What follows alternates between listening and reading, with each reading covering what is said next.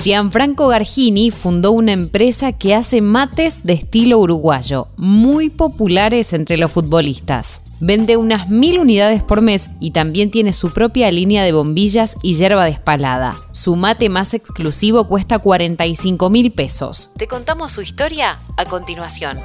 Soy Caro Yaruzzi y esto es Economía al Día, el podcast de El Cronista, el medio líder en economía, finanzas y negocios de la Argentina. Seguinos en nuestro canal de Spotify y escuchanos todas las mañanas. Gianfranco Gargini dejó de joven su Chubut natal para perseguir su carrera como futbolista. Como jugador tiene que estar preparado a ir mañana y hacer un gran partido. Primero pasó por Ferro, llegó a entrenarse con el plantel de primera, luego por Rampla de Uruguay y llegó a competir en el ascenso de Italia.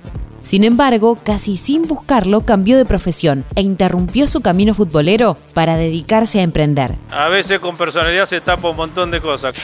Todo comenzó cuando se venció su contrato italiano y volvió a la Argentina. El calendario indicaba que iba a tener algunos meses libres hasta que se reactivara el mercado de pases. Así que decidió embarcarse en una actividad que al principio parecía más un hobby que un negocio. A donde sea que iba, en el ambiente del fútbol estaba presente el mate, y en especial Gargini veía que las costumbres uruguayas se replicaban en esos espacios, desde los tipos de mate hasta las marcas de yerba. el mate me acompaña todos los días.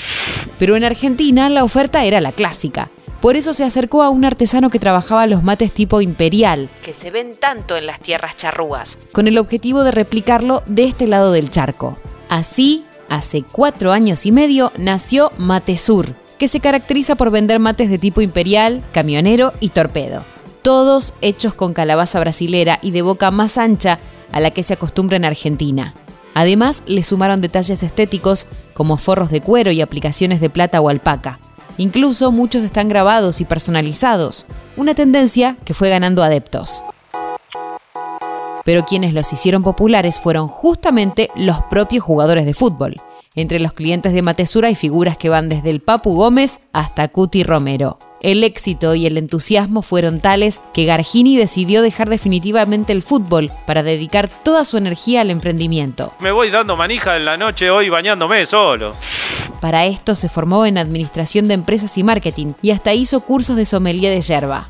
Siempre tuve una personalidad emprendedora y de querer hacer cosas. Mientras jugaba al fútbol iba a la universidad porque sabía que uno puede dedicarse a esa carrera por 10 o 15 años, pero después hay que vivir de algo más. Comenta el emprendedor en diálogo con apertura. Y aunque no contaba con experiencia, en el camino fue aprendiendo sobre técnicas de fabricación y se fue rodeando de proveedores que lo ayudaron a desarrollar su visión. Hoy la empresa tiene una amplia gama de mates que parten desde los 4.800 pesos para el modelo tipo torpedo, de calabaza con cuero y detalles de aluminio, hasta los 45.000 pesos para los de diseño calados por maestros plateros. Al mes venden más de 1.400 unidades. Esto fue Economía al Día, el podcast del Cronista. Seguinos en nuestro canal de Spotify y escuchanos todas las mañanas. Y si te gustó el podcast, podés recomendarlo. Escucha Historias de Garage, nuestro nuevo podcast, donde todos los martes y jueves te contamos cómo empezaron las marcas que hoy lideran el mercado. Texto Eugenia Iglesias. Guión Tobias Holkman. Coordinación periodística Sebastián de Toma. Producción SBP Consultora. Hasta la próxima.